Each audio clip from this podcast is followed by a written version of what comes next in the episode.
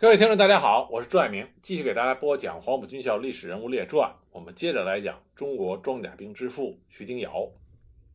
徐丁瑶回到陆军机械化学校担任教育长。机械化学校在一九三八年冬，因为抗日战争形势不断恶化，所以从长沙又迁到了广西柳州。后来，一九四零年八月，又从柳州迁到湖南洪江寨头村。徐丁瑶。重回机械化学校担任校长之后，他继续狠抓机械化学校的教育。在这个中国计划部队的摇篮里，大部分的学生队长和各科的教官都是黄埔军校毕业的学长。徐天阳要求学生队早晚点名，要唱黄埔军校校歌，要背诵由他补充的机械化学校的校训。在这所学校里所办的学生队和培训班。包括战车学生队，要求招收高中毕业生，学制三年；技术学生队同样也是招收高中毕业学生，学制三年。甲级学员队又称为战车军官班，是由部队中选派年轻精壮之连排级军官送入该校训练六个月，学习驾驶汽车和战车以及其他的机械常识。再一个就是技术学员班，招收国内各大专院校、工学院机械系和电机系三四年级的学生，录取之后受训六个月，三个月的军事训练，三个月的技术训练。另外还有保管学生队，是由于计划部队的油料、配件、弹药和装备等物资的保管复杂，所以专门开办了保管学生队，训练保管人员。将校班。当时机械化部队主要是配属步兵作战，常要受到步兵指挥官的指挥，因此抽调了一部分有可能配合作战的步兵将校级军官来学习机械化部队指挥战术的必要性。另外，机械化部队的将校级指挥官也分批到这所学校轮训，学习的时间大概是半年或者是一年。另外，徐廷瑶还设置了练习团，也叫学兵团。因为当时装甲部队的坦克成员包括驾驶员、射手和车长等，主要是由学校练习团招收中学生训练以后提供。徐廷瑶在考察过欧美的坦克部队之后，结合中国的情况，采取这样的招生措施。当时汽油全靠进口，训练的士兵容易损坏车辆，因此坦克成员在机械化学校接受基本训练，到部队之后就可以很快的熟练操作。那么练习团负责保管汽车、坦克和各种装备，配合学生实习和演习。在湖南洪江时期，练习团有 T 二十六 B 苏式坦克五辆，意大利的菲亚特超轻型坦克和英国维克斯轻型坦克十数辆，汽车数十辆。和一般的部队学校不同，机要学校有车辆、武器、弹药、油量、补给品，有用于教学的实习工厂、机械工厂、大修工厂、小修工厂。坦克训练场、运动场、汽车驾驶教练场、打靶场等等。徐廷瑶对这所学校极其的重视，每一个被录取的学生都有最后一关，那就是要经过徐廷瑶亲自的面试合格以后才能入校。那么徐廷瑶面试的是什么呢？他要求被面试的学生读一段英文，然后再口译为汉语。他这么做的原因是为了培养中国机械化军队的高级指挥官。和高级技术人员来做准备。徐廷瑶做的面试是非常严格，同时也非常慎重。有一个学生叫做秦红略，来面试的时候未满十八岁。当时徐廷瑶看见他非常瘦小，认为不合格，但是呢又非常慎重的反复询问，在查到这个学生他的考试成绩很好，而且呢在安徽考取之后步行了两千多公里来到了洪江。因此，徐廷瑶就和教授们商量，对秦红略的面试花了足足有一个小时，最后勉强通过，收入了学生队。没想到后来秦红略成绩优秀，表现突出。学校被录取的学生在录取之后都要经过入伍训练，在这个阶段，要求这些普通的学生接受军人般的生活训练和精神教育，让他们从气质和行为准则上都符合军人的要求。在入伍期间，除了军事训练之外，就是劳动锻炼、开垦山地。学校使用的教练场就是学生们披荆斩棘，用铁锹和石子镐挖出来的。在入伍训练期满之后，战车学生队和技术学生队就开始分班上课，但是英语课是在一起上。装甲兵科的专业教程包括汽车原理、汽车驾驶、汽车修理和故障排除、战车驾驶和故障排除、战车战术、战车通信等课程。即使在滇缅公路被日军切断、汽油极其稀缺的时候，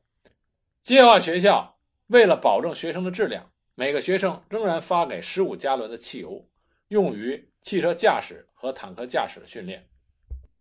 一九四三年，中国驻印军。在印度内陆的兰姆加成军之后，徐天阳奉命和中印缅战区参谋长史迪威将军进行商谈，在印度成立中美合作的坦克训练班，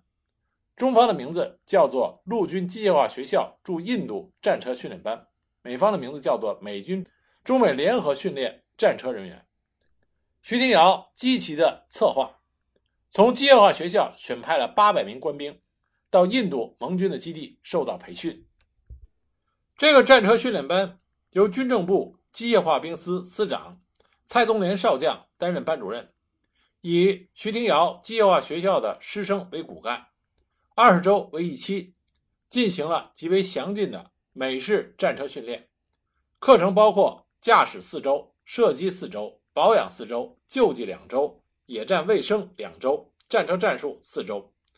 实习用的是美制 M3A3 轻型坦克。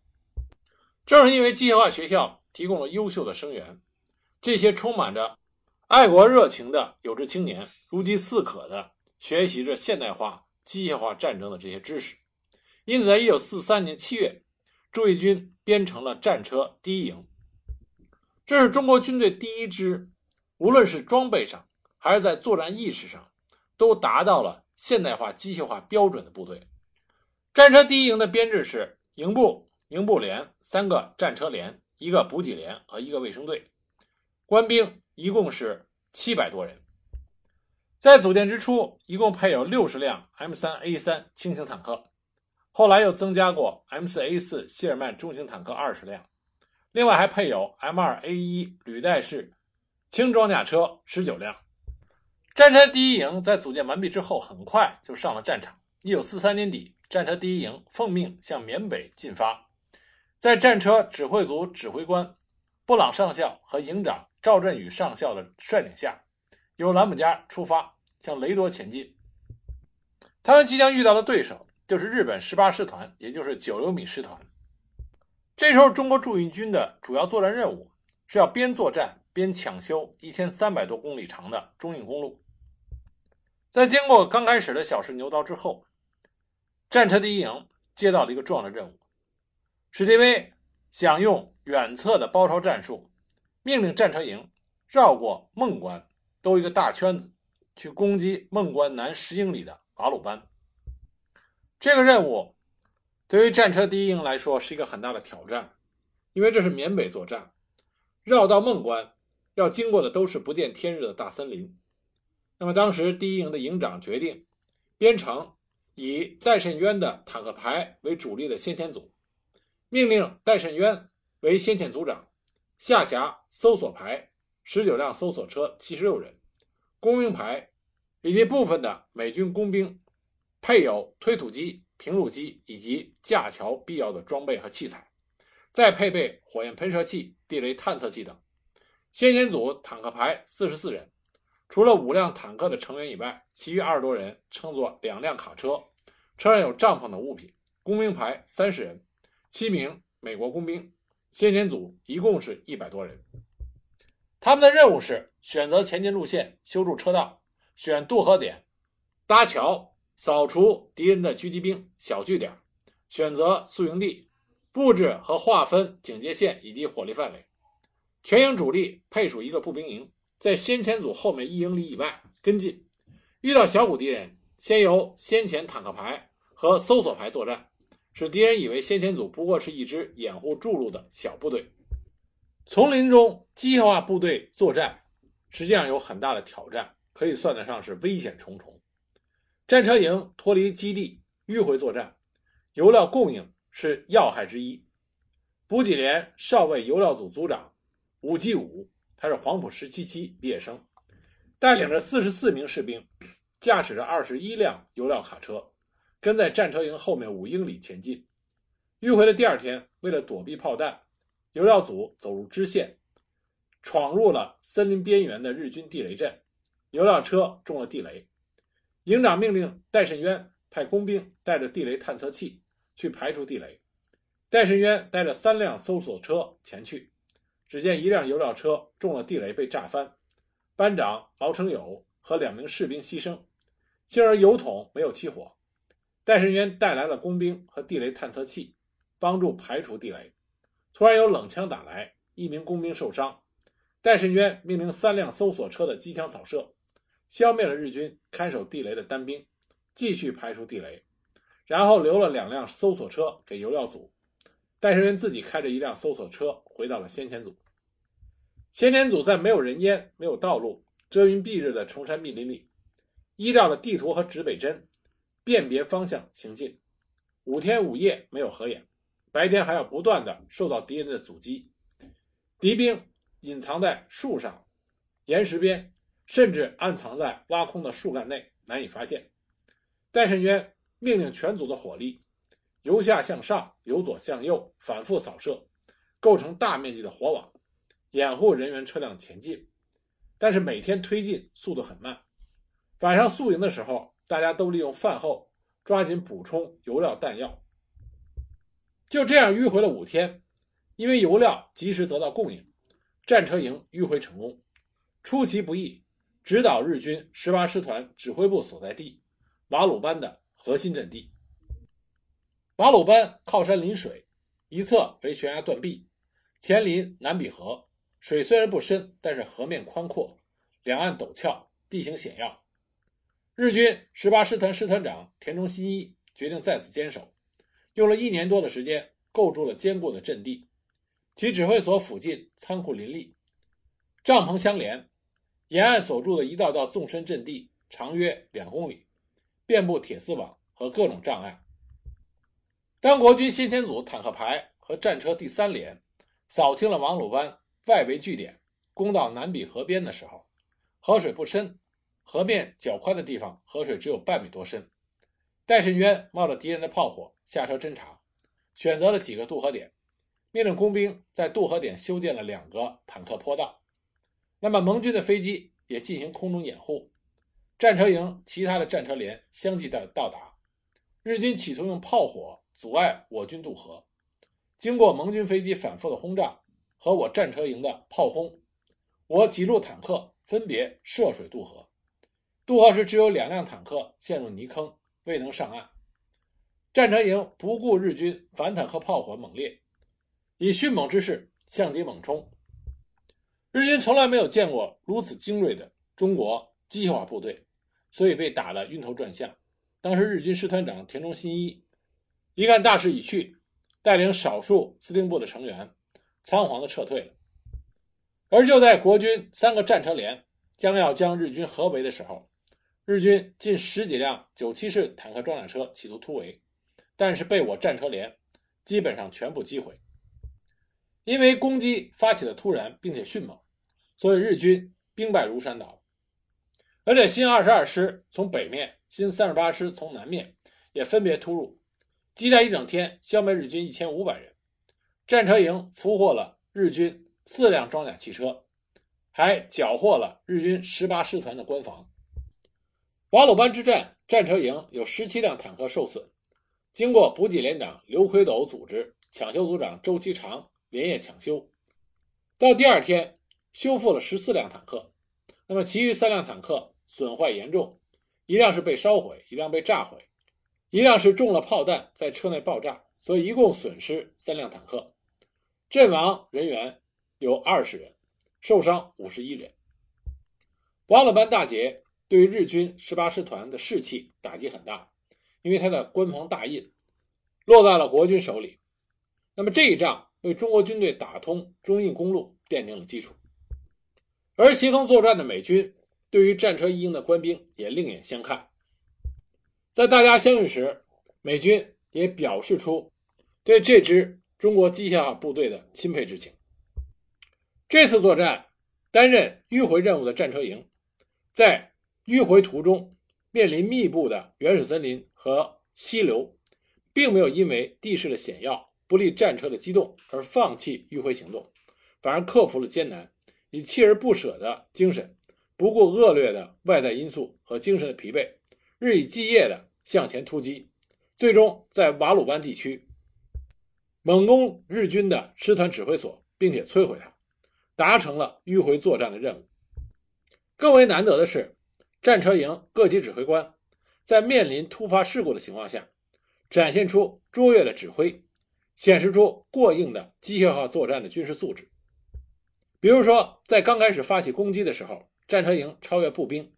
进攻马鲁班，先头连在遭受了日军战防炮袭击的时候，该连连长不仅没有为之所阻而延误战机。反而是沉着应战，即刻以火力迅速地摧毁了伏击的日军战防炮，继续向预定目标追击。另外，在攻击瓦鲁班的过程中，在近底距离瓦鲁班约两公里附近的森林时，突然发现日军第十八师团指挥所以及仓皇从中窜出的日军官兵。战车一营营长赵振宇当机立断，掌握战机，立即对师团指挥所内的日军发起攻击。一举摧毁了日军第十八师团指挥所，奠定了这场战斗战胜的基础。而这次作战也充分体现了中国驻印军，尤其是战车一营，在现代化、机械化作战方面，军事素质全面的提升。国军在发起攻击的过程中，各兵种均能充分的发挥协同合作以及相互支援的作战精神。攻击之初，当攻击部队行经原始森林的时候，突遇南比河横亘在前，阻碍了战车营的机动。那么随伴的步兵营和工兵能够迅速的完成南比河渡河点的架设，使得战车营在步兵和工兵的支援下，顺利的克服这一溪流天然障碍，继续执行攻击的作战任务。另外，在战车营攻击了第十八师团指挥所之后，天色已经转暗。这时候对战车部队是极为不利的，因为战车部队没有夜战能力，并且急需整补，无法乘胜再行攻击。那这个时候，随后而至的步兵第六十六团第一营就接替了警戒任务，保证战车营能够在步兵营的掩护下就地整补，完成第二天再次进行攻击的准备。而在对瓦鲁班守敌的攻防战中，战车第一营协同友军。向据守瓦鲁班之日军第十八师团残部发起攻击，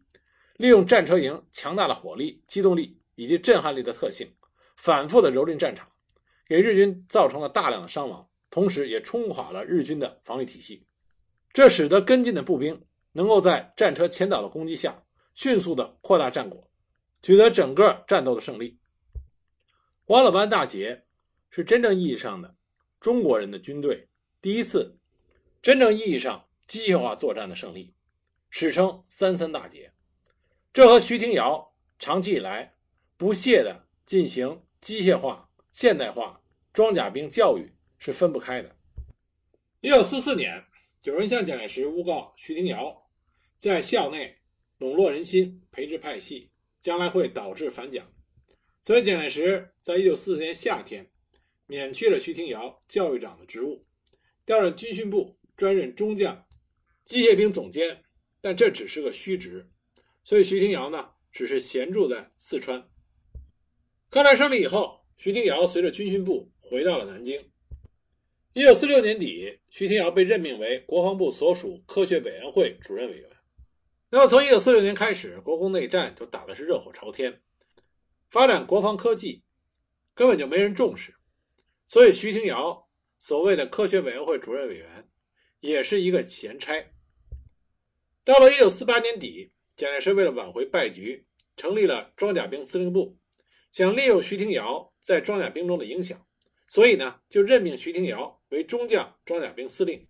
但是，一来所属的装甲兵都配属于各剿匪总司令部，那么徐廷瑶有职无兵；第二呢，在装甲兵这个领域，后起之秀是蒋介石的儿子蒋纬国。蒋纬国完全不尊重徐廷瑶这位前辈。蒋纬国曾经出过他对于历史的自述，在其中，当他提到徐廷瑶的时候，首先他说徐廷瑶是新贵系，和白崇禧是站在一起的。第二个，他说徐廷瑶对于装甲兵的现代化与机械化一窍不通，说昆仑关战役，徐廷瑶错误的把装甲兵当步兵用。在他的自述里，蒋纬国把他自己描述成。国军装甲兵部队的中流砥柱。从这些言语，我们就可以看出来，蒋纬国对徐廷瑶没有任何的尊重之意，那自然就更谈不上他会听从徐廷瑶任何的建议了。因此，徐廷瑶的装甲兵司令实际上是被架空的闲职。一九四九年春，国民党军队溃败，蒋介石下令把装甲兵部队撤到金门、台湾，准备负隅顽抗。徐廷瑶于1950年调任东南军政长官公署任副长官，后来撤到台湾之后，徐廷瑶就主动请辞，把装甲兵司令这个职务让位给了蒋纬国。他只担任了光复大陆设计委员会委员、中华民国总统府战略顾问这些虚职。赋闲下来的徐廷瑶可以继续去干他几乎倾注了一生心血的事业。那就是中国现代化军事、机械化军事的教育。年近六十的徐廷瑶自愿跑到台中西屯装甲兵学校授课。他家住在台北，每次上课的时候，都是由他的学生夏恒（黄埔十八期毕业生）开车，按时送徐廷瑶到装甲兵学校。徐廷瑶上课不穿将军制服，穿着西服，戴着眼镜，一副大学教授的模样。每次他上课，战车兵科的学生一百九十三人挤在一个大教室里听课。徐廷瑶讲课的声音洪亮，深入浅出，侃侃而谈。他的授课受到了广大学生的喜爱。这里值得一提的是，他的次子徐先涛也是黄埔二十四期装甲兵科的学生。他父亲在上面讲课，他和其他的同学一样，在下面认真的听讲、记笔记。